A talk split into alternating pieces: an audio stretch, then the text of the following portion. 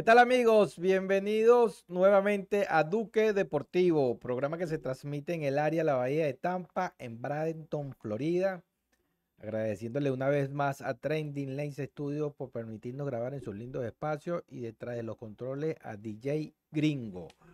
A mi lado, como siempre, está mi bello, lindo y hermoso hijo Carlos Gillo Duque, que nos va a decir cuáles son los temas para el día de hoy.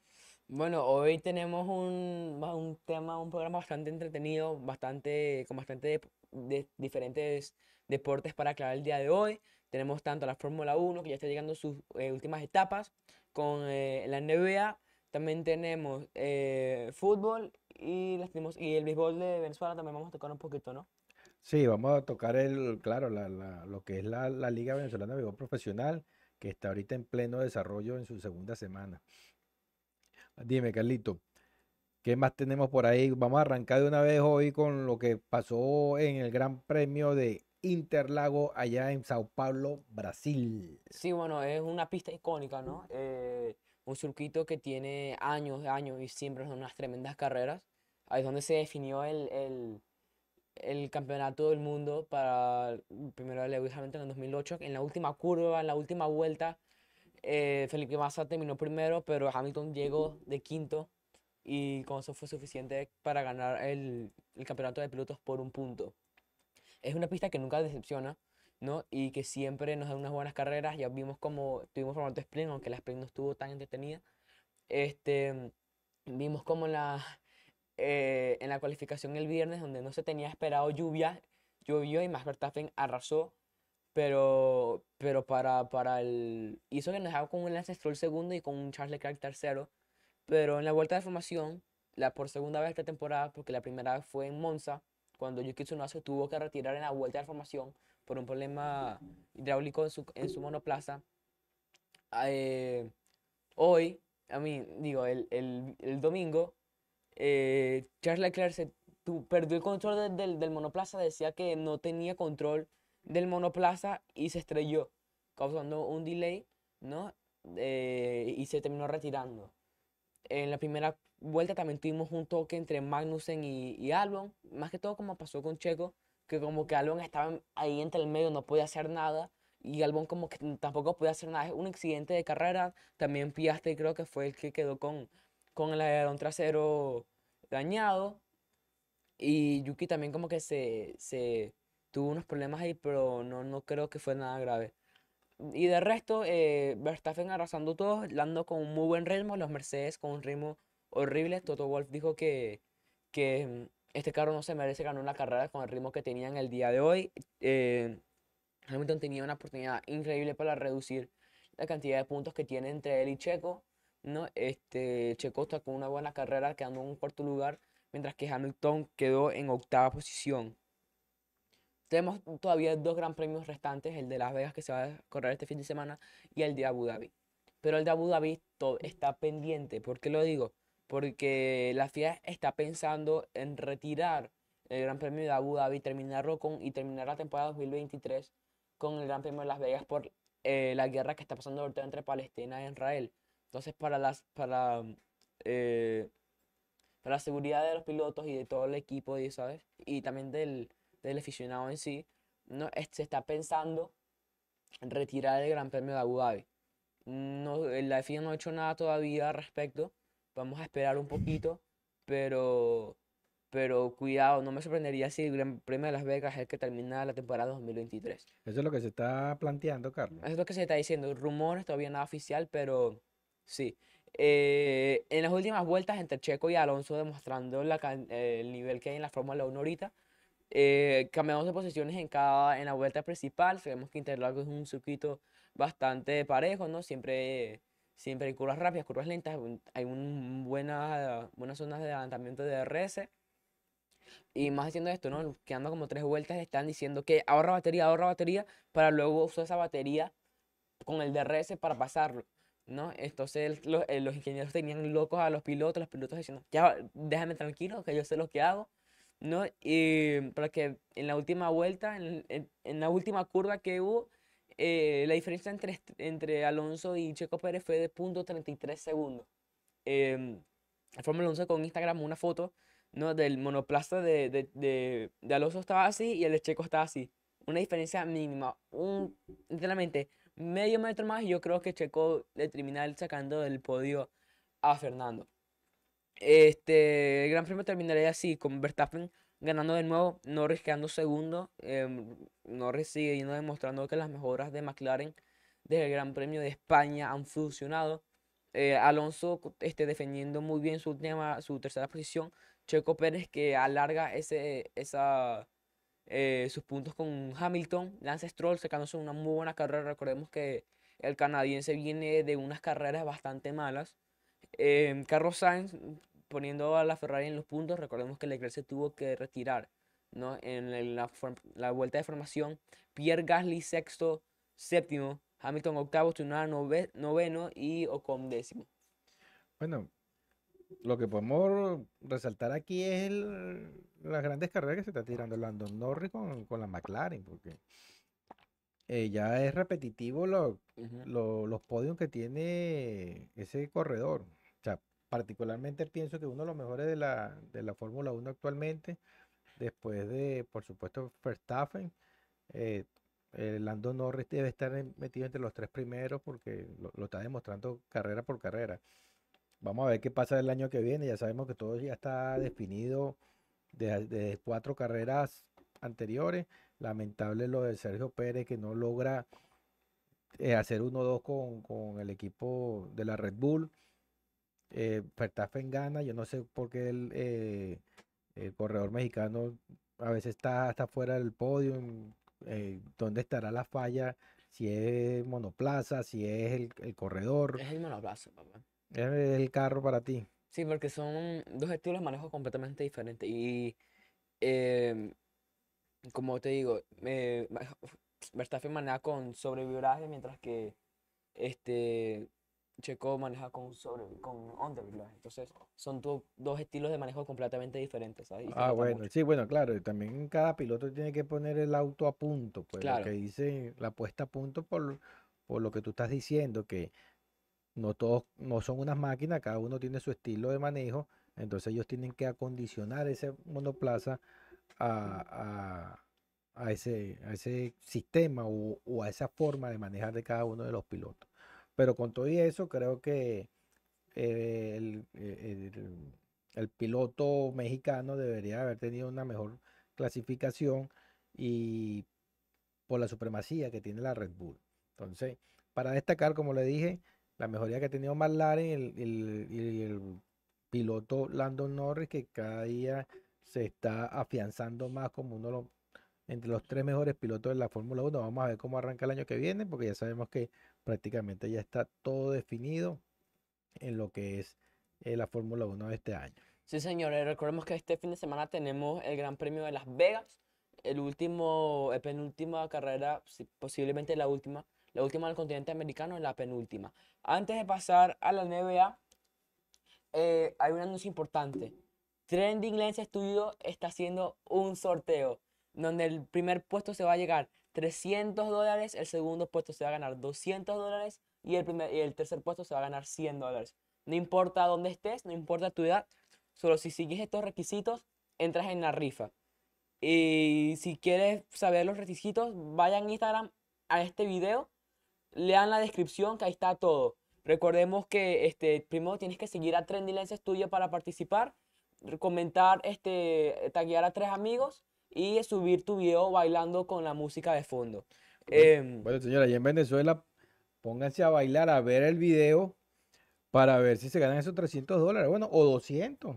Ahorita en diciembre, Incluso con pues, bueno, 100, eso con es 100. dinerito ahorita con 200, por lo menos sal- salvan, salvan el, el niño Jesús. Sí, los uno. colaboradores son el DJ Gringo, Trendy Lens Studio y, y, y Marron Music. También tienen que, ¿cómo que dices tú, DJ? Ah, claro, los estrenos. Bueno, por lo menos, por lo menos unos zapaticos salen de ahí de 200, 300. 300 dólares. Entonces, bueno, seguimos, señores. Entonces ya saben, si quieren más algo así, algunas preguntas, eh, mándenle un, mensaje a Trending Studio. Y si quieren saber más, recuerden, este, vayan a, a este video mostrando sus pasos prohibidos. Súbanlo y taguen a Trending Lens Studio en los videos para, para saber. Y al gringo también para que entren en la rifa. ¿no? Y a a Marlon también, a Marlon Music también. Seguimos eh, con la NBA. Esta es la primera temporada, papá, en toda la temporada, en, en toda la historia, que se está jugando un torneo en mitad de temporada que se está llamando In-Season Tournament o torneo como en mitad de temporada. Este torneo es porque la NBA quiere que los partidos de temporada regular sean como unos partidos de playoff, que hayan más intensidad. Entonces, eh, esto ha, es la primera vez que se usa la NBA y la NBA lo tiene planeado para usarlo a, a futuro también. Eh, ¿Cómo se hace esto? Con unos nuevos uniformes y con las canchas teniendo colores así distintos. Vimos como algunos este, pabellones tenían colores amarillos con azul, eh, negros con rojo, ¿no? Quitando ese, el normal que es como, es, es naranja. Eh, también se tenía pensado poner la pelota como más, más blanca porque a veces con los colores de la pista era difícil ver la pelota. Entonces también se tiene pensado cambiar el color de la pelota. Más que todo esto también es un espectáculo. Recordemos que la NBA es un espectáculo y todo esto. Entonces vamos a, les voy a explicar porque no mucha gente entiende eh, el inciso tournament. Entonces se lo vamos a explicar ahorita mismo. Del 3, al, del 3 al 28 de noviembre los equipos disputarán cuatro partidos de la fase de grupos contra cada oponente, dos como local y dos como visitante. Consumido en el mes de noviembre los seis ganadores de grupos y el mejor equipo restante de cada conferencia en esa fase de grupos conformarán un cuadro que se basará en cuartos de final, semifinales y final. Estos encuentros serán a partido único y eliminatorio, avanzando el ganador del mismo. Se realizará el mes de diciembre, el 4 y 5 de diciembre se jugarán los cuartos de final, el 7 de diciembre se disputarán las semifinales y el 9 de diciembre se jugará la final. Los El gana- 9, el 9 de diciembre la final. la final del Inciso Tournament.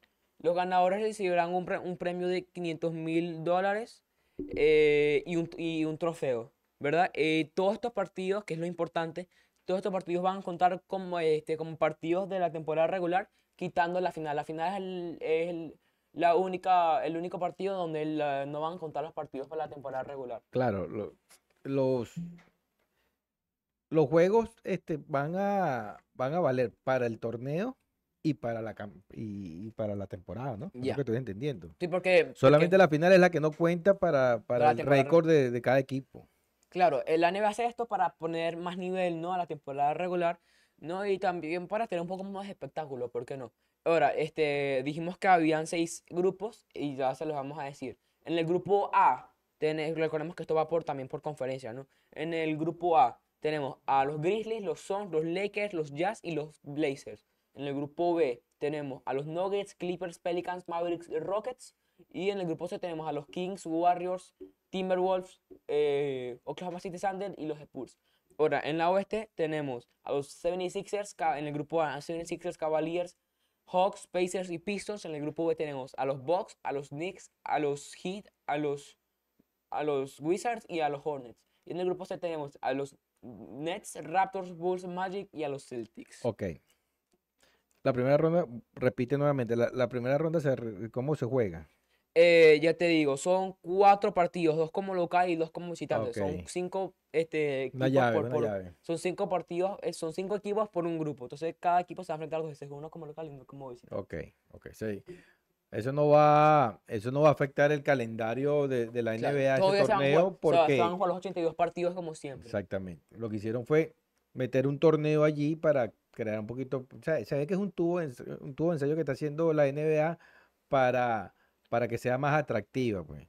Pero la temporada regular no se ve afectada en lo absoluto porque esté este torneo en el medio, en la, en casi la mitad de la temporada de, de la NBA, sino que la, el- la final no es la que, no es la que cuenta ni para ni para el ganador ni, el ni para el perdedor. Claro. Solamente disputan la final, sale el ganador, pero el récord no se ve afectado, ¿correcto? Sí, señor. Eh, sí, vi que algunos, creo que fue Tarix Fácil que lo dijo, que dice que da una idea de que para el ganador de la serie, ¿no? Del In-Season Tournament, que como que se clasifiquen directamente para playoffs. Eso fue lo que dejó un jugador, creo que fue Tyrese Maxi o Halliburton, uno de esos dos, o Darren Fox. Uno, uno de esos jugadores Clasificarían directamente para la postemporada. Eso, eso es lo que ellos dicen como que fuese mejor idea, ¿no? Que ganar un, un millón de dólares cada jugador, que un millón de dólares se dice poco, ¿no? Pero Sí, bueno, lo que pasa es que para estar a ese nivel Claro, también claro, no, claro. no es fácil. Sí, pero no me, no me disgusta la idea de, de esta in-season tournament, como digo, da más nivel a los partidos de temporada regular, ¿no? Y me gusta como que cuenten más que todo para darle más emoción. Y yo creo que va a ser bastante emocionante, yo creo que la idea está muy bien pulida, y yo creo que mm, va, va a terminar este siendo una muy buena idea por parte de la NBA. Seguimos con la NBA porque un rookie la temporada pasada que la rompió y veo que la gente no habló mucho de él, que fue Cam Thomas, el jugador de los Nets, que creo que tenía, tuvo una racha de 8 partidos consecutivos marcando más de 40 puntos. O sea, suena poco, pero 40 puntos como un rookie. No, este, y este año lo mismo, sí, sigue mostrando el nivel de lo que es capaz, el potencial que tiene. Se estaba marcando unos triples de loco, 40 puntos de nuevo hace dos días creo que fue. Y yo creo que si sigue así, cuidado con Cam Thomas como el jugador este, más mejorado. Sé que suena raro en español, pero la traducción del español, del inglés al español es literal- literalmente así. Most Improved Player, el jugador más mejorado de la, de la temporada. Este, ya como digo, partidos de 40 puntos ya suenan como, ah, Cam Thomas de 40 puntos, ya ni me sorprende de, de la cantidad de partidos Sí, en estos días un, un score, Carlos, de 150 puntos. Ah, pero no, Eso pero, fue el lunes, el no, pero martes. eso fue los Celtics contra los Pacers, Yo dije, bueno, pero ¿qué, qué, eh, ¿esto qué es, pues? que fue la, la máxima cantidad de puntos que marcaban los Celtics Eso como fue el 30 día años. lunes, fue. Los Celtics, no los O Celtics. ayer, como que fue, sí, de lunes para martes. Me quedé loco. Yo dije, bueno, pero y, y aquí no hay, aquí no hubo defensa. Aquí está. Lo- las espuelas con, con los Indiana Pacers. 152 ganó Indiana sobre San Antonio que hizo 111. O sea, eh, yo vengo criticando eso hace bastante tiempo.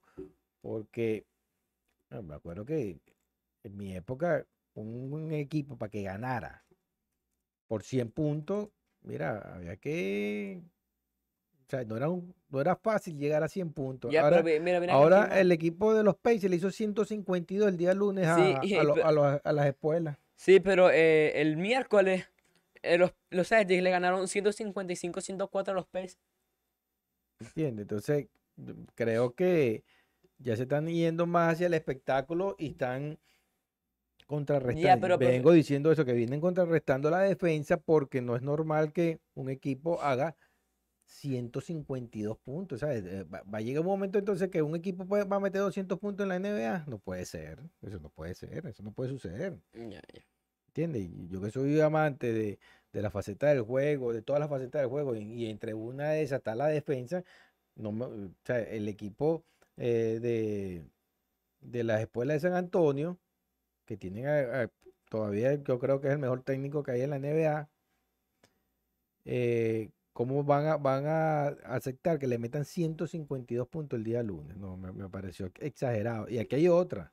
Los Sixers contra Washington, 146 los Sixers contra 128 de, de Washington, ¿sabes? Es una locura, ¿sabes?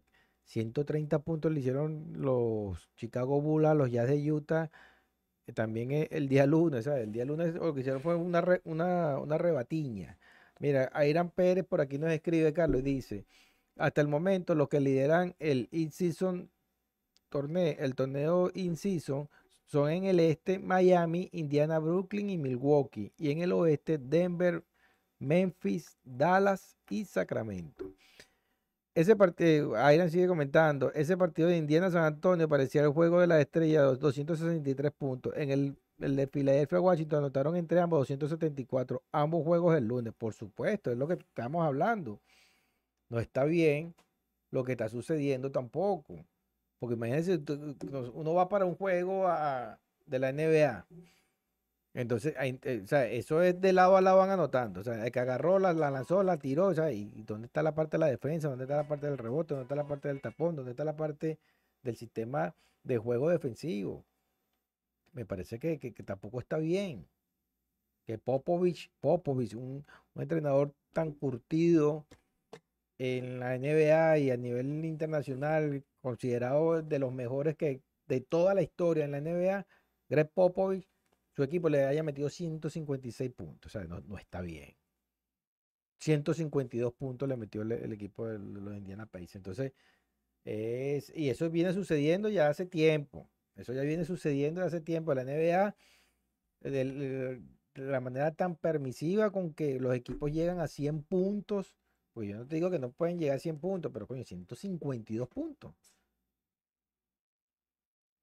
Como le digo, insisto, para, para hacer 100 puntos hace 20 años, eh, había que jugar basquetbol, señores. Aquí no, ahora aquí todo el mundo, todo el mundo, o sea, eh, todos los, los, los basqueteros entran al aro como, como, que si están entrando en su casa, ¿sabes? No puede ser. Algo está fallando en defensa. No sé si se están yendo más hacia la parte del espectáculo, pero no está bien lo que está sucediendo.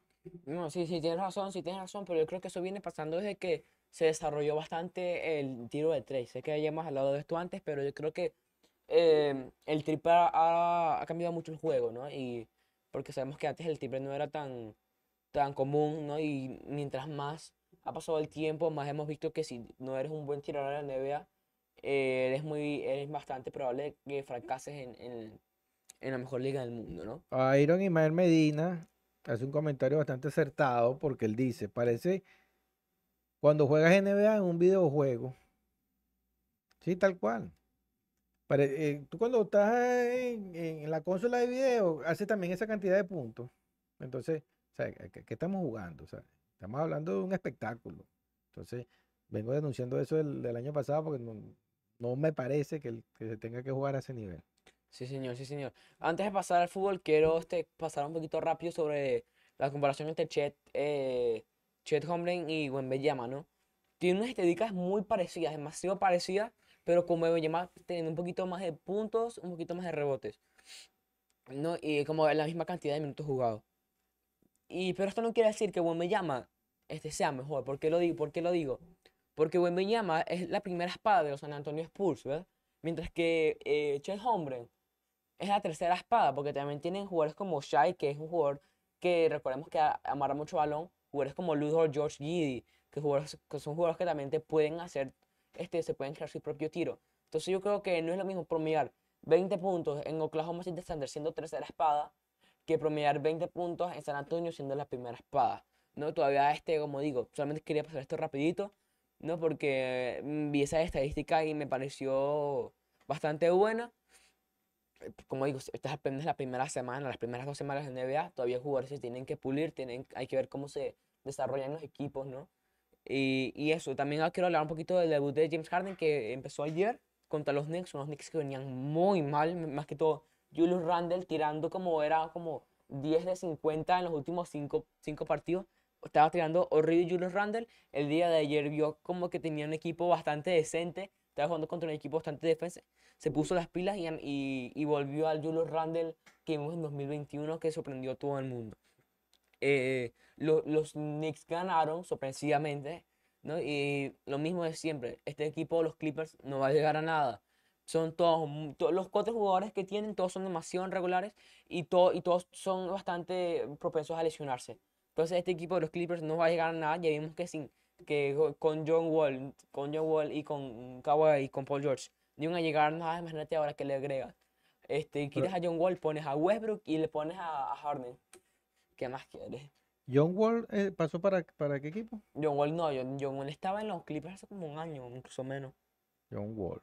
Fue la primera elección del draft de Gravis Vázquez. De, ¿2000 qué? ¿2003? No, no, no, 2000...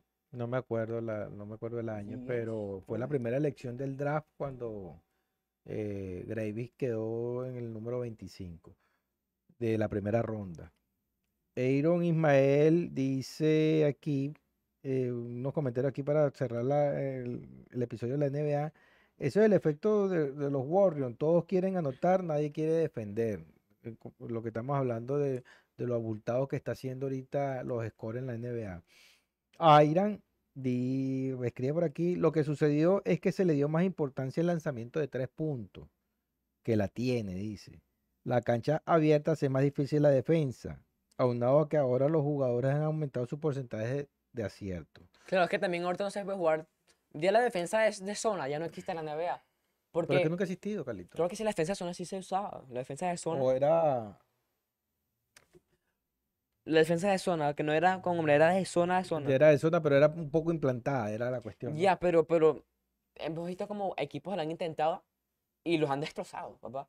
Es que se castiga tan, pero tan bien a la defensa de zona que ya, ya la gente ni se acuerda que en la NBA antes se usaba, a, veces se usaba la defensa de zona. Por lo mismo, porque la cancha se abre tanto, o sea, ¿sabes lo que es extender tanto la cancha de básquet?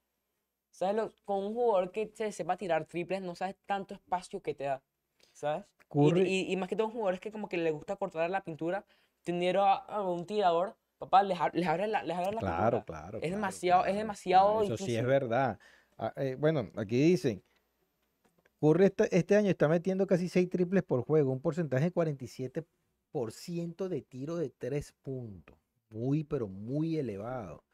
Y Curry también mete puntos que va- valen 7, no que valen 3, valen 7, porque la lanza como 3, 4 pasos de- detrás de la línea de, de 3 puntos. Entonces, que aparte de eso, tenga un porcentaje tan alto de casi un 50% de lo que lanza, y Curry lanza bastante triple por juego, Carlos. Sí, yo creo que es una Entonces, toda la- en toda la Pero con todo y eso, me parece muy abultado todavía la cantidad de, de- de puntos que se están haciendo en la NBA. Deberían también, por eso es que son equipos del máximo nivel de, de juego, porque eso es lo máximo que hay en básquetbol. Deberían también ajustarse un poco en la defensa, porque no, no, no, o sea, ahí no hay defensa, señores. Un equipo que, que le metan 152 puntos no hay defensa.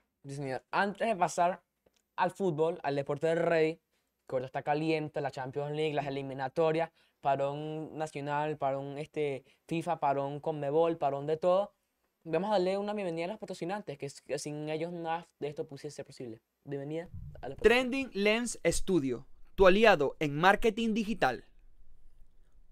Omega Dental, los profesionales de tu salud bucal. Big Spa, tu estética número uno y de confianza. Hungry Street, lo mejor en comida rápida latina. Para ti creyente, Botánica Virgen de la Caridad del Cobre. Eh, antes de pasar al fútbol, eh, César Enrique, Ri- eh, Enrique Rivas eh, en los comerciales acaba de mandar un mensaje bastante importante diciendo, la estrategia defensiva es fundamental para el éxito de cualquier equipo. No se trata de solo evitar que el oponente anote, sino también de crear oportunidades a partir de las jugadas defensivas. Eso es muy importante. Por Si, supuesto. si, si tú logras robar la pelota mientras jugando defensivo, eh, defensa, lo más probable es que termine en dos puntos fáciles, papá, y los jugadores no se agotan tanto. Esa- ese comentario está muy asustado. Por supuesto, cuando al, al final cuando dice, sino también de crear oportunidades a partir de las jugadas defensivas. Yo estoy 100% de acuerdo contigo, César, en tu comentario. Déjame felicitarte porque eh, estás en lo cierto. Yo soy de ese tipo. Yo fuera entrenador, yo, yo me basaría, mi juego se basa en defensa, más que la ofensiva. Y siempre se ha dicho que la defensa es la que gana los partidos.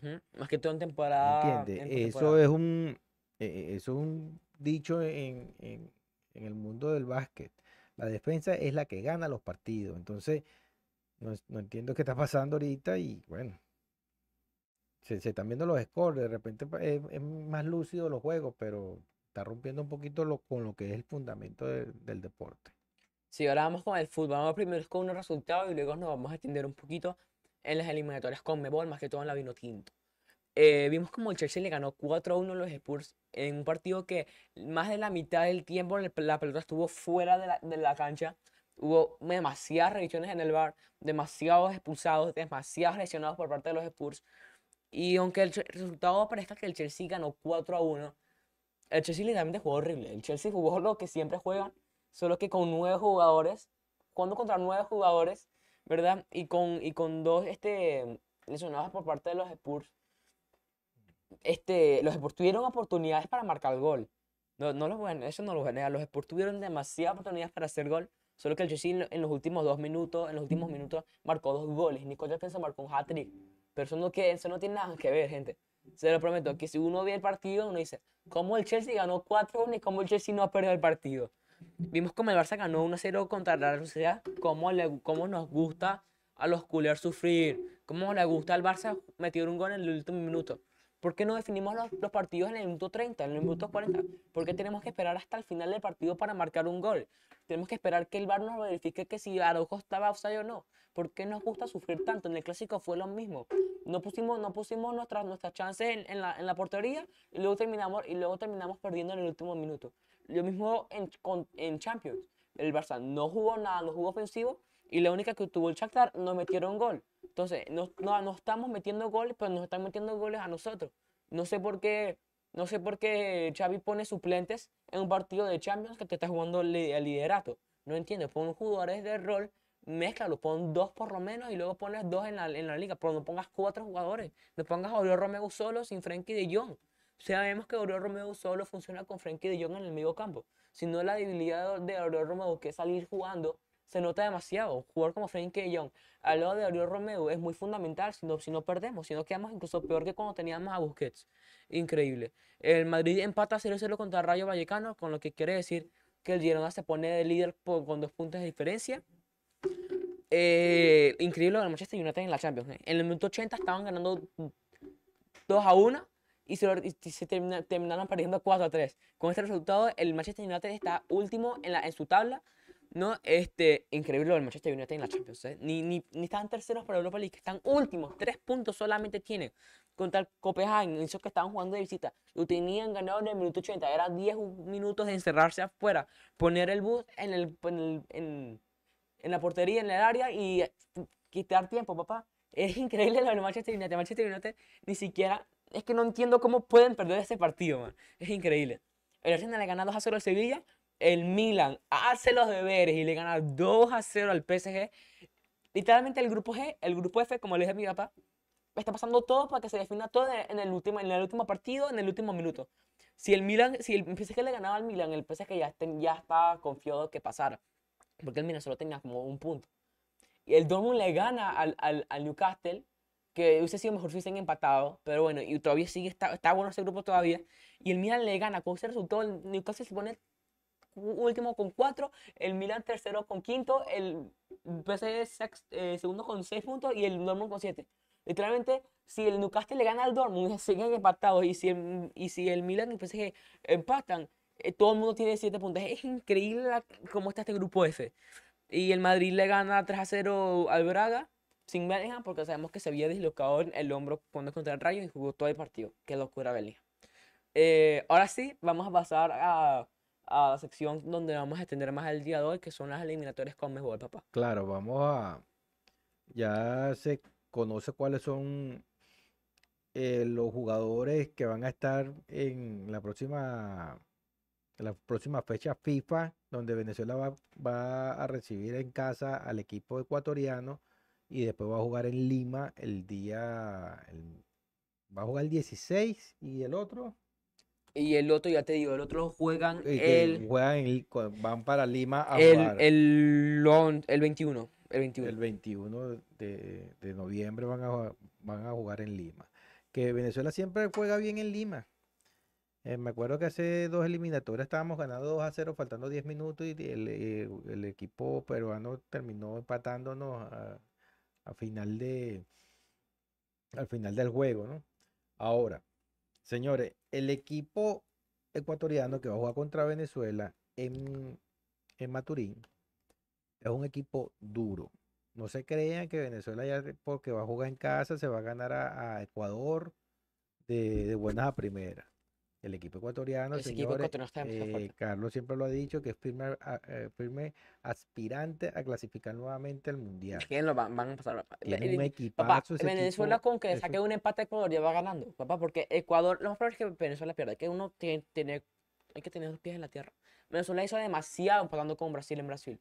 Y hizo los, debe- e hizo los deberes con, con Chile en casa. Pero, con, el- pero no piensan que porque le empatamos a Brasil en casa con un Brasil que jugó horrible, porque hay que decir que Brasil también jugó horrible, en un fútbol horrible, y le vamos a ganar a todo el mundo. Eso no- así no es como funciona el fútbol. Hay días buenos y hay días malos. Tal vez Venezuela juega horrible, pero contra Perú jugamos, jugamos como si fu- fuésemos el Barcelona. Ok, ¿cuál es tu resultado, Carlos? ¿Cómo tú ves el juego contra Mira, Ecuador? el juego contra Ecuador yo lo veo Venezuela perdiendo 2 a 0, aunque me duele, pero es que Ecuador es Ecuador. Yo creo que Ecuador es una de las mejores selecciones en, en- en todo el mundo. Y eh, bueno, yo, yo voy a... Yo creo que sí se le puede ganar a Ecuador. Yo creo que se le puede ganar 1-0, eh, jugando bien, buen Eso fútbol espero, eso espero. por el bien de Venezuela. Ahora, contra Perú, inclusive yo creo que se le puede empatar en Lima. Venezuela siempre le juega bien a Perú. El equipo peruano ta- ahorita no tampoco es que está en su mejor nivel. Y creo que Venezuela puede sacar un empate en, en Lima. Sería lo mejor El equipo de porque Perú está muy mal, el ¿eh? equipo ecuatoriano, señor, el equipo ecuatoriano tiene que, ese equipo se puede mal. ganar a Sí, Venezuela. no, sé que se lo va a ganar, papá. Ese equipo está demasiado fuerte, Eh, papá. Sí, pero bueno, va- vamos a ligar que, que la selección Minotinto va a sacar la casta, que, que el público va a estar ahí eh, aupando a, a la selección nacional y vamos, vamos a pensar bien que Venezuela se va a ganar a Ecuador y por lo menos 1-0 y si en dado caso el juego se, se, se vuelve apretadito, bueno, un empate es, bueno también para nuestra selección nacional. Ahora, en la- los convocados prácticamente este, no hay, no hay mucha sorpresa. La, eh, debería estar Rafa Romo eh, en la portería, señores. Ese muchacho ahorita, yo creo que es el donde está en su mejor nivel como profesional. Yo nunca he visto a ese portero tapando de la manera que lo está Sí. haciendo con la selección. Eh, él viene del, él es generación de Salomón Rondón y de, de Roberto Rosales. Todos ellos jugaron el Mundial de Emiratos Árabes Unidos. Con, ahí estaba también en esa selección, creo que estaba eh, Ronita Vargas, estaba Pernía, estaba Salomón, estaba un muchacho que se llamaba Acosta, eh, estaba eh, varios, eh, varios jugadores que, que después estuvieron en la selección absoluta, pero lo que más destacaron ahí fueron eh, Salomón, eh, Rafael Romo y Acosta, había otro muchacho que se llama Ángelo Peña, también está en esa selección, ahora que se me, está- se están viniendo la- la mente, esos grandes jugadores. Entonces, de toda esa selección, eh, de los convocados son Rafael Romo, Alain Baroja, Joel Graterol como tercer arquero, no está todavía Wilker Fariñez eh, convocado. Eh, Jan Arambulo, Alexander González, debería ser el lateral derecho. Jordan Osorio, Nahuel Ferraresi y Wilken Ángel. Deberían de repetir la, la pareja centrales eh, Osorio con Wilken Ángel. Cristian Macún, que jugó como lateral izquierdo contra Brasil, lo volvieron a convocar. Luis Mago, Miguel Navarro, eh, tuvo, fue el que sustituyó a, a Cristian Macún en el lateral izquierdo contra el equipo contra el equipo del último, la última victoria de Venezuela fue contra Chile. contra Chile. Eh, Roberto Rosales, el, el Brujo Martínez, Tomás Rincón, Junior Moreno, Yangel, eh, indiscutible ahí en la titularidad, Cristian Cáceres, eh, Edson Castillo, Jefferson Samarino, Samuel Sosa, que está jugando un tremendo fútbol. fútbol, está jugando, ese muchacho, yo no sé cómo no ha triunfado en Europa, porque es un super jugador, es un, un- yo creo que él, de todos los jugadores de la selección nacional, el que tiene la mejor pegada al balón parado es ese muchacho Samuel Sosa. Mm. Siempre se le recuerda ¿Tú crees? el gol que le hizo a Uruguay en el Mundial Sub-20 para pasar a la final, para, para empatar el juego, para después ir a una tanda de penales que Venezuela gana, para después ir a la final. Yo- yo- Samuel yo, yo Sosa. creo que a, a Palón Parado, yo creo que Otero le pega mejor, ¿oíste? Eh, bueno, pero es que Otero no está titular. No, estamos hablando, estamos hablando Ah, de los bueno, vamos a hablar, vamos a hablar de los, bueno, sí, vamos a hablar, pero de los titulares, pues. Eh, Samuel Sosa, tremendo jugador, muchacho se ha quedado un poquito en el desarrollo, pero no tengo la, no tenga la menor duda de la calidad de, de- de- de jugador que es. Rómulo Otero, Eduard Bello, verá, con el golazo que se lanzó contra Brasil, no pasó a la gloria O para la, poste- titular, para la para titular, posteridad. contra, titular contra Chile. La gente se va a recordar toda la vida de ese gol que le hizo Eduardo Bello a, yo a Brasil. Yo- ni se va, se va a Darwin olvidar. Machín, Jefferson Sotelo, Salomón Rondón, Eric Ramírez y Sergio Córdoba, que siempre lo convocan. Eh, Venezuela está Eh, a mí eh, no me convence mucho, pero bueno, el, el- el- el técnico Batista sa- sabrá. El que queda por fuera es José Martínez. No lo convocaron para esta doble fecha FIFA. y, y yo, yo, yo entiendo por qué, ¿oíste? eh, bueno, mira, yo no sé. Tampoco que yo creo que ni siquiera ha jugado eh, minutos en eh, la este eliminatoria. muchacho, él, yo no sé por qué él siempre tiene como problemas con la selección y entonces tú ves que aquí la rompe y con la selección parece un jugador más, ni siquiera es titular. No juega, no juega. Cuando Eh, fue cuando- lo convocan y no lo ponen de sí. titular, entonces después empieza, yo me acuerdo que hubo una, una disputa una vez entre él y creo que fue Salomón y tuvo que intervenir este Tomás Rincón porque hubo una hubo una, una disputa allí, entonces el muchacho es bastante controversial y, ahorita ni siquiera lo convocaron, imagínense ustedes. Eh, dicen que es porque no está jugando con el Inter Miami, pero básicamente son los mismos jugadores. Básicamente son el- el- la misma base de, de la última jornada. Venezuela está jugando bien, Venezuela tiene identidad, el medio campo está funcionando, la defensa, señores, la defensa. Eh, Jordan Osorio y Wilkin Ángel han hecho una buena pareja de centrales que eh, ya no están ni convocando a, a John Chancellor, que salió como titular en, en la, eh, en el primer juego de Venezuela. Venezuela solo ha encajado un gol, ¿no? Contra Colombia, ¿no? Eh, Venezuela. contra, no, contra Brasil, contra Brasil, dos, dos, dos, No, ellos no le ganaron a Paraguay 1 a 0. Estoy hablando de goles encajados. Ah, que le han hecho, que le ya. han hecho. Dos, ¿verdad? Sí, yo creo que dos. Entonces, bueno, seguimos apoyando a nuestra selección nacional. El, la semana que viene juega contra el equipo ecuatoriano el 16 de noviembre y contra Perú el 21 de noviembre. Como le dije, puede, puede ser fructífera lo que pueda hacer nuestra selección. Acuérdense que ahorita después hay un parón hasta, el, hasta septiembre, Carlos, es. ¿Qué? Son nueve meses que, la selección no vuelve Hasta, a jugar hasta 2024. en eliminatoria. en Pero es que también, es que también la Copa América está en mitad. Claro, van a jugar Copa América, pero estamos claros que la Copa América no tiene que ver nada con Nada, el Mundial de Fútbol. Claro, claro. Pero entonces, tenemos que sumar porque el año que viene la competencia va, va a ser más difícil. Porque como le dije, van a haber técnicos. El, el este, que van a estar despedidos, van a venir nuevos proyectos, van a venir nuevos jugadores, jugadores que ahorita no están que no están convocados en ninguna selección, después van a terminar siendo unas estrellas y van a terminar en Europa. Entonces, la, la las segundas vueltas siempre son más difíciles que las primeras, entonces, pero los puntos de la primera son los que te dan, al final, la que te dan eh, la holgura para poder clasificar al mundial. Aquí ¿Qué comentario Aaron- tenemos ahí? Aaron Ismael Medina dice, pregunta de qué sabemos sobre la lesión de Sotel. Sabemos que no fue convocado para el último, para el último juego de, de Santos, pero se tiene esperado que este, esté disponible tanto para el juego contra Ecuador como contra el juego de Perú. Entonces, este, De repente no sale como titular Claro, porque si claro. el muchacho está tocado, de repente, pero aguántalo contra Ecuador y lo pones contra el Perú, que sabemos que contra, contra el Chile hizo lo que quiso. Contra el Chile, sin duda alguna, fue nuestro mejor sí, jugador. claro. Yo creo que ha Y- sido el mejor, eh, el mejor juego de Sí. Soteldo en, En- en- en toda la, la historia que, de- que él tiene con la selección nacional. Sí, sí, sí. También quería aclarar que ahorita los jugadores afuera de, de la selección están jugando demasiado bien.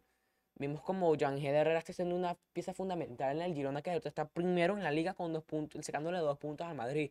Tamo Marches el otro día se marcó un gol, dos golazos. Este, ¿dónde juega? ¿Dónde es que juega él? En el. ¿Quién? en Machís. Él juega en el Cádiz, creo que En juega. el Cádiz. En el Cádiz. Se, se está marcando unos juegazos Darwin Machís también, ¿no? Y, y en general muchos, muchos jugadores están rindiendo bastante bien fuera de selección y que también están trayendo ese nivel a la selección. Que eso ya sé que lo dije contra, después que le ganamos a Chile, pero Darwin Machís este, aclaró que es importante que tanto jueguen fuera, bien fuera de la selección como dentro de la selección, porque no a veces el nivel que juegan en los clubes se trae en la selección. Porque sabemos que hay jugadores que juegan mejor en clubes que, Sí. que, que juegan en su selección y Eso, también, y eh, también eh, viceversa. eso, eh, eso le sucede a varios jugadores. Que tú ves que la rompen en los clubes, como es el caso de José Martínez, y en la selección no rinde. O al revés, jugadores que en, Y en hay la jugadores que juegan muy bien en la selección y en los clubes no ni siquiera y pasan desapercibidos. ¿Entiendes? Hay jugadores que sucede, sucede. Eh, Richard Rondón, Venezuela gana Ecuador 2 a 1. Ese es el pronóstico de Richard. Saludos, Richard. Eh, Medina, yo veo un empate entre Ecuador y Venezuela. La selección viene inspirada. César Rivas, quiero ser optimista, pero Ecuador no está fácil. Ligando el 1-0, pero apretando al máximo sin descuidarse, porque si no nos pasa por encima los ecuatorianos. Sí, señores. Eh, yo les digo algo, Venezuela no va a dominar este partido. Si Venezuela gana, lo va a ganar. Tiene una posición de como de 30%. Ecuador está muy bien armado. Ecuador va a tener la posición de la pelota. Por eso yo estoy diciendo que Ecuador va a ganar 2 a 0. Porque veo que ese equipo ecuatoriano está demasiado bien. Incluso que empezó con menos 3 puntos, ya está, Exacto. ya, ya, ya está a dos puntos de nosotros. Para que Eh, que una es idea. importante recalcarlo. Ese equipo, Venezuela le lleva dos puntos y ellos empezaron con menos tres. Entonces, para que se den cuenta que el equipo ecuatoriano tiene lo suyo. Eh, Aira hace un comentario de, la selección de Salomón Rondón y, Rafael Romo. Dice, recuerdo a Joan de Orozco y a Jonathan del Valle. Sí, ese era el otro delantero, Jonathan del Valle. Inclusive creo que llegó a ser el máximo goleador de ese mundial que fue la sub-20 en el Mundial de Egipto. Sí, tienes razón, Aira, acertado tus comentarios. Eh, yo, eh, yo, ese muchacho Jonathan del Valle se pensaba que iba a ser este, un jugador élite, inclusive en Europa, pero no, no pasó de la liga venezolana. Venezuela le gana a Ecuador 3 por 0 y chalequeó a todos los amigos y familiares ecuatorianos. Juan López lo dice. 3 a 0. sí. Bueno, vamos a ligarla a la selección Minotinto, como le dije. eh, hay que sumar, hay que sumar porque el, el año que viene, señores, viene fuerte. Los equipos van a, también van a querer clasificar. a- Como yo siempre se lo he dicho a los venezolanos, lo único, nosotros no somos los únicos que queremos clasificar al mundial. Entonces, todos los demás equipos también se van a blindar para también tratar de llegar al mundial. Ahora tenemos más posibilidades, hay más plazas. Ahora van a haber más clasificados en el área de, nosotros, de Sudamérica. Entonces, eso es un plus que nosotros tenemos que eh, aprovechar, porque prácticamente son tres equipos los que van a quedar fuera. Y Venezuela ahorita está dentro de la, de la etapa clasificatoria. Falta mucho, pero hay que sumar para ganar y para poder soñar. Eh, quiero pasar este, para los partidos que también hay en eliminatorias que nos siguen de Venezuela. Pero no mis pronósticos rapidito.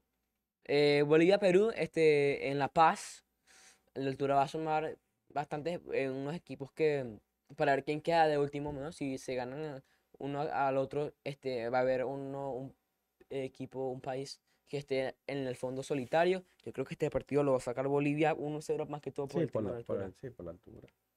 Eh, Venezuela-Ecuador, ya yo dije mi resultado 2 a 0 Ecuador. Colombia-Brasil en, en Colombia, partido, partido que va a estar bueno, ¿no? Este, yo veo a la selección brasileña sacando un resultado 2 a 1 en, en Colombia. Ganando en Colombia. Va a estar difícil, ese juego está bueno de ver. Sí, bueno, el equipo brasilero debería de venir con un poquito más de ánimo porque Sí. Viene e irse en blanco porque perdió, ah, no, disculpen, empata con Venezuela y pierde contra Uruguay. Uruguay. Sí, señor, sí, señor. Eh, Argentina-Uruguay, también partidazo, ¿eh? Sí, Yo el clásico del Río de la Plata. Ya le sabes, dicen. ahí yo, yo veo Uruguay ganando en Argentina, ¿viste? Sí, Yo veo Uruguay ganando en Argentina. bueno, se te respetan los comentarios, pero Argentina ahorita es, yo creo que el mejor equipo del mundo. Yo, yo, yo, yo es que yo lo veo ganando. Yo creo que la- la- los charros van a salir a ganarlo, ¿eh? Porque sabes que Uruguay siempre tiene esa. Sí, claro, esa- ya, esa- esa no, no se dan por vencidos, sí, pero sí. bueno, está bien, se te respeta el Yo, yo, es que te lo juro que lo, lo, lo veo pasando, lo veo pasando. Y Chile-Paraguay, veo el equipo chileno ganando. Veo pero van a jugar 2 a aquí en 0. Santiago. Eh, eh, sí. Sí, el equipo paraguayo no tiene nada ahorita. Y luego en la jornada 6 tenemos Paraguay-Colombia. En Paraguay, el equipo colombiano gana ahí Un empate, un empate. ¿Tú crees un empate? Ese equipo pa- paraguayo en allá en Asunción, verá, son duros de hacerle un gol, ¿vale? Sí. Yo, Sí. yo digo 2 a 0 Colombia ahí. Ecuador-Chile. Ecuador va a saltar un resultado en, en, e- en- en Ecuador. Yo creo que partido fácil para ellos. 3 a 0 Chile. Uruguay-Bolivia en Uruguay, en Montevideo. Eh, yo creo que Uruguay fácil 3 puntos para el equipo uruguayo. Como un 2 a 1. Brasil-Argentina en Brasil. Partidazo, ¿eh? Sí, ahí debería ganar Brasil 1 a 0 por lo menos. Mm, yo, yo veo, yo creo o que a por, un empate, puede ser. se- siguiendo mi resultado, ¿no? Porque Argentina va a perder contra Uruguay, ¿no? Van a llegar como que no podemos perder otro partido, si no la gente nos va a tomar en serio. No nos va a tomar en serio. Yo creo que Argentina va a sacar un resultado ganador 2 a 0 en Brasil. Yo creo. Mm, bueno, está bien. Y eso, eso siguiendo con mi cronología, ¿no? Claro, Argentina le va a ganar a Brasil en Brasil. Y tú dices que Uruguay va- le va a ganar a Argentina Argentina en Brasil- en en, en- Argentina. en Argentina. bueno, Ey, ey, ey, no te va- yo- yo, odio a. Argentina como campeón del mundial. no, claro, y se te reconoce. Y se me reconoce. Entonces, un poquito de respeto para mi Se nombre. te reconoce públicamente. Y lo reconocían en su momento. Y Perú, Venezuela en Perú, en Lima. eh, ya dieron resultado. Yo creo que Venezuela va a ganar un 2 a 0 en, en Lima. Que creo que no lo había dicho antes, ¿verdad? ¿Qué? Eh, no creo que yo no había dicho el resultado de Venezuela-Perú, ¿verdad? No, no lo dejé. Eh, Venezuela gana. Venezuela gana 2 a 0 en Lima y pierde 2 a 0 en, en, en Maturín. Venezuela pierde 2 a 0 en Maturín. No, bueno, yo creo que el equipo venezolano va a ganar 1 a 0 y puede sacar un empate en Lima, un empate a 1. ¿Tú crees que vamos a ganar en, en- en Lima? Yo creo. ¿Tú crees que le vamos a ganar en- Venezuela, siempre le- gana- sí, Venezuela siempre juega bien en Lima. Un empate en Lima. Siempre juega bien en ¿Tú Lima. crees que vamos a, le vamos a ganar a Ecuador, pero vamos a estar en contra, contra Perú? Bueno, claro, pero que sí, Ecuador es más fuerte que. que- Pero que vamos, vamos a jugar en, en casa. Venezuela está jugando bien en casa. Yo creo que más bien debería ser al revés, ¿no? Bueno, no, pero yo, bueno, pero ganamos 1 a 0 y empatamos en, en Lima, pero que tampoco está fácil ganar Lima, no te creas. Pues que también este equipo de Perú es uno de los peores en, en, en años. Sí, está, ahorita está en una reestructuración, ya los jugadores este, ya pasaron su generación, ya hay jugadores Es que- buenos, pero están Sí, ya pero sí, pero el problema es que no hay jugadores nuevos, ¿sabes? Que por eso, al- el relevo. pues. Sí, sí, sí. Y de Venezuela, eso es lo que le pasa, ese es el plus que tiene Venezuela, que tiene de estos muchachos que fueron subcampeones mundiales, que ahorita están en su top de condición, Sí, señor, sí, señor. como Jeff- eh, el jugador este Samuel Sosa, Sergio Córdoba, Jefferson Soteldo, Weekend Ángel, Nahuel Ferraresi, todos esos jugadores eran titulares de, de la selección que pierde contra, contra Inglaterra en el Mundial Sub-20. que Ese se celebró en En Japón o Corea, porque me acuerdo que los, allá, que los partidos eran como a las 6 de la mañana, yo me acuerdo. Que yo ahí. lo- los veía antes y- de irme para el colegio, yo me acuerdo, yo me acuerdo. Entonces, eso es lo que pasa con Venezuela.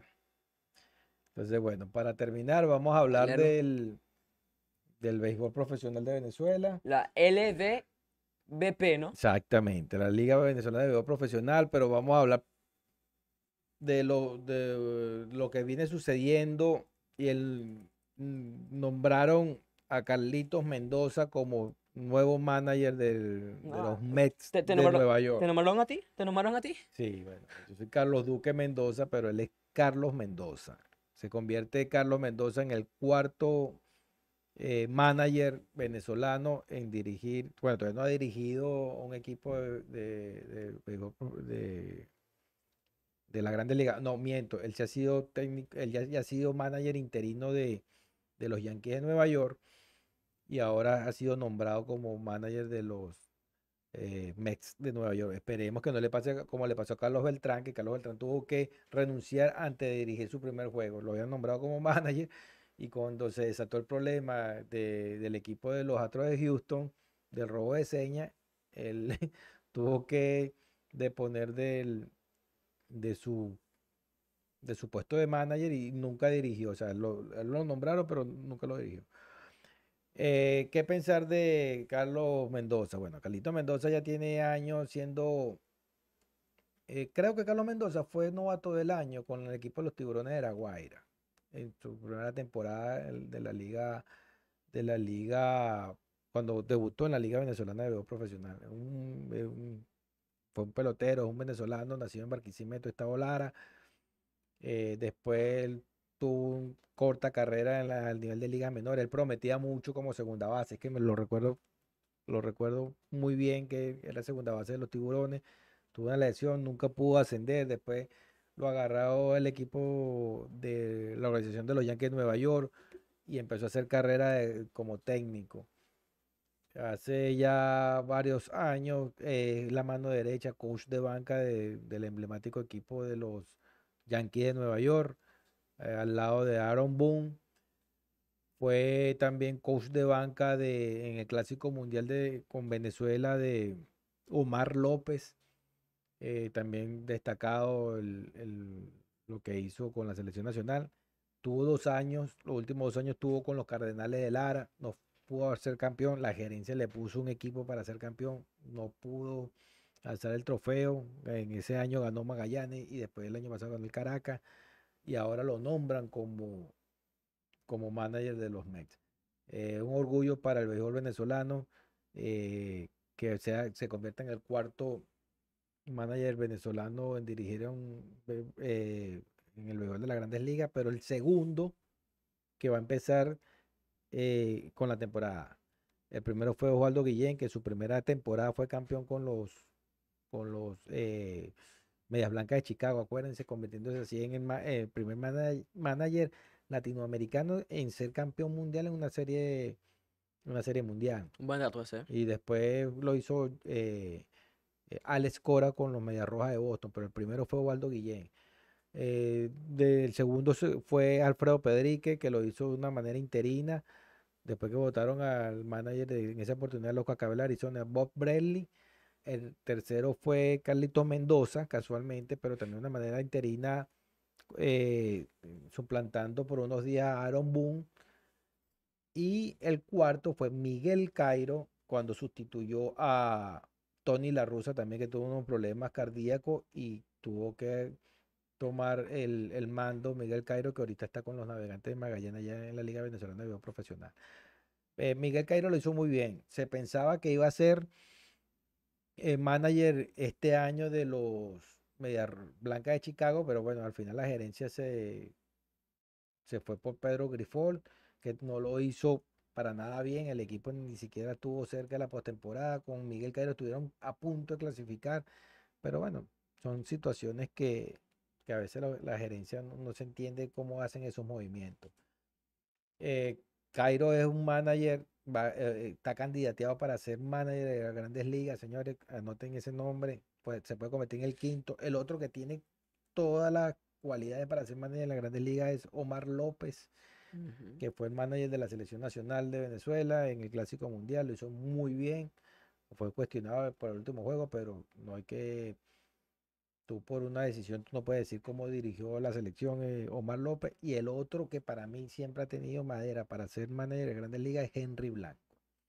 Entonces Venezuela eh, tiene, eh, los managers venezolanos tienen esa capacidad para, para dirigir buena pelota, se ve como los managers salen a México y, son, son campeones, como el caso de José Moreno el año pasado con el equipo del, de- de- creo que fue eh, Culiacán, que estuvo en la Serie del Caribe. Eh, Luis Dorante ha sido manager de la Liga Dominicana eh, en la Liga Dominicana por muchos años. eh, y entonces, Venezuela tiene buen, buenos, buenos managers, buenos managers que, que se, que se han probado en el béisbol del Caribe y se demuestra realmente que son conocedores de la materia. Entonces, anoten allí Miguel Cairo, eh, Omar López y Henry Blanco pueden ser los próximos en, en la lista para e ir aumentando cada día y para orgullo del, béisbol profesional. Ah, para cerrar, vamos a decir que del equipo de los Cardenales del y los Leones del Caracas están empatados en el primer lugar. Águila del Zulia, eh, sorprendentemente, están en el, en el segundo lugar a dos juegos. Magallanes está eh, en el cuarto a tres juegos de la punta. Tiburón a tres y medio. Bravos a cinco, empatado con Caribes de Anzuategui. Y el último es el equipo de los Tigres de Aragua que me sorprende lo mal que empezaron los Tigres. Y es el equipo que más ha jugado. 15 juegos y ha ganado 5 y ha perdido 10. Pensé que el equipo de los Tigres de Aragua este, tenía, estaban bien estructurados para estar un poquito más arriba de la tabla. No le han salido bien las cosas ese equipo aragüeño. Pero acuérdense que ellos el año pasado, eh, cuando lo agarró el, este, el manager que había sido campeón con el Magallanes, ojalá, este, el señor lo despidieron, el Wilfredo Romero. Wilfredo Romero fue campeón con el Magallanes y lo, despi- lo despiden, no lo renuevan porque Magallanes agarra a, a Yadi Molina, él agarra, a mi- eh, después de empezar la temporada, agarra a los Tigres de Aragua, y él lo clasifica a la postemporada. Y ese equipo estuvo a punto de meterse en la final. Entonces, es más o menos la misma base del equipo que se mantiene todavía. Y lo que pasa es que no, bueno, no, han salido las cosas buenas, pero el equipo de los Tigres, señores, están de último a cinco juegos y medio, pero no se crean que ese equipo está muerto. El equipo de los navegantes de, de los Tigres de Aragua. Señores, este, por mi parte, da lo que queda es leer los comentarios aquí, Carlito, de Aaron Ismael Medina, que dice, ya. Aaron Ismael Medina. Arriba los superleones del Caracas, ayer le dimos su dosis de arepa a los tiburones. Chiqui, los tiburones están buscando más gerentes, tú eres la indicada. Hay una controversia ahí con los equipos de los tiburones de La Guaira, el eh, escuché César. Collins, que hizo una tremenda temporada el año pasado como gerente deportivo, renunció el día lunes y eh, agarraron a un señor que se llama Alberto Díaz y también ahora también contrataron a Luis Ojo para trabajar en la gerencia. Luis Ojo, el recordado pelotero venezolano, que ha sido manager con el Cardenal de Lara, ha sido manager de, de los Navegantes del Magallanes. Ahora va a estar en la gerencia deportiva del equipo de los Tiburones de La Guaira. No sé qué habrá pasado ahí, realmente desconozco mucho el tema, pero que, sea- que César Collins, que haya, que después del trabajo que hizo el año pasado, haya renunciado en plena temporada, no dice nada bueno para el equipo de La Guaira, que ahorita tiene a Edgardo Alfonso como manager y lo- está bien, porque mira, es un equipo que está, aunque tiene récord está a tres y medio de la punta, todavía tiene chance, pues, con lo con lo Nobel que está en la temporada, señores, todavía. Ojalá que esto no afecte el rendimiento del equipo a nivel general. Dime, Carlos. Eh, bueno, sí, deja mala, este, da una mala reputación al equipo de los tiburones de La Guaira. ¿no? ¿Y ¿Tú tienes algo más que aclarar antes de llegar a, lo- a leer los, los, los comentarios? No, vámonos con los comentarios finales y bueno, felicitar nuevamente a Carlito Mendoza por convertirse en manager del equipo de los Qué bueno el Mets pibe. de Nueva York. me- me vas a llevar los juegos, ¿no? Y va, sabrán, señores, que va a hacer un buen trabajo porque capacidad tiene y ya lo ha demostrado No, Por algo lo agarraron. tanto en la liga. Claro, sí, sí, exacto. No vamos a caer en detalle cuando lo agarran como manager de un equipo de Grande grandes liga. ligas, señores, eso ya dice mucho. Ya, ya no, no- no hay mucho Entonces, que no hay explicar. ¿no? mucho que explicar. Bueno, muchísimas gracias a todas las personas que comentaron, que nos mandaron saludos como Airan Pérez, Aaron Ismael Medina, Richard Rondón, Grisel Rodríguez, Martín Ravelo, Edward Guaramato, José Viteri, Pablo Tortora, Wilfredo Gutiérrez, Eliana Ventura, Araceli Fuentes, y creo que aquí vi César Enrique Rivas también mandó este mensaje de, eh, de saludos, nos mandaron saludos todas esas personas, creo que también nos mandó Juan López, también dijo buenas noches, y Jordi Enrique. Martín Pérez, Muchísimas gracias a todas las Martín personas. Ravelo también escribió por allí. Sí, muchísimas gracias a todas estas personas que nos mandaron saludos, muchísimas gracias a las personas José que, Viteri. que comentaron. Aquí creo que voy a leer un comentario rapidito antes uno de de, irnos. de Marbeli Mendoza. Buenas noches, saludos, muchos besos, sufriendo con esos tigres. sí, sí, te entiendo, tan de último. Eh, aquí Aaron Ismael Medina dijo sobre la, sobre las defensas, de, diciendo cómo van a jugar, cómo van a jugar en la pintura si el mínimo de contacto es foul.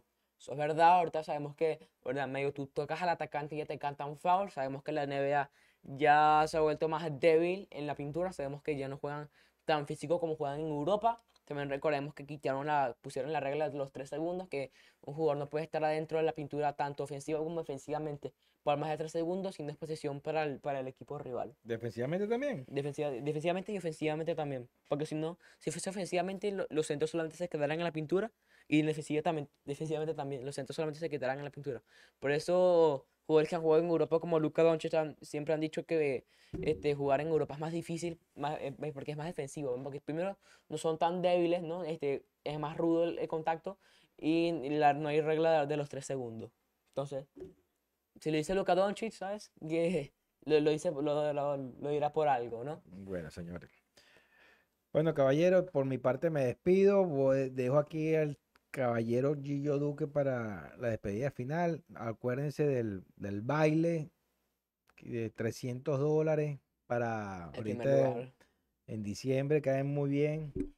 Pero tienen que ponerse, tienen que dedicarse a ver Trending Line Studio, que ahí están todos los, todas las indicaciones de, de nuestro concurso. Sí, recuerden, si tienen, este, si quieres, yo les muestro de nuevo el post que es lo que tienen que, que si necesitan más ayuda, si necesitan más información al respecto, creo que es decir, este, este de aquí, este, las instrucciones están en la descripción de este video. Recuerden que eh, tienen que taggear a, a tres amigos. También este, cuando suban el video eh, con, la, con esa música específica de fondo, taggear a tanto el gringo como Trendless Studio como a Marlon Music para verlos. También tienen que seguir a Trendless Studio en todas las redes sociales. Recuerden, en primer lugar 300 dólares, segundo lugar 200 dólares y tercer lugar 100 dólares, no importa dónde sea, no importa la edad que tengas, si ganas la rifa la ganaste y, y no sé, van a tener como 7 días para comunicarte con nosotros para, para ver cómo te damos el dinero. Y sin más nada que decir, la semana que viene a la misma hora, eh, con más Johnny Enrique dice tiburones pa' encima. Y sin más nada que decir, nos vemos la semana que viene, gente, cuídense.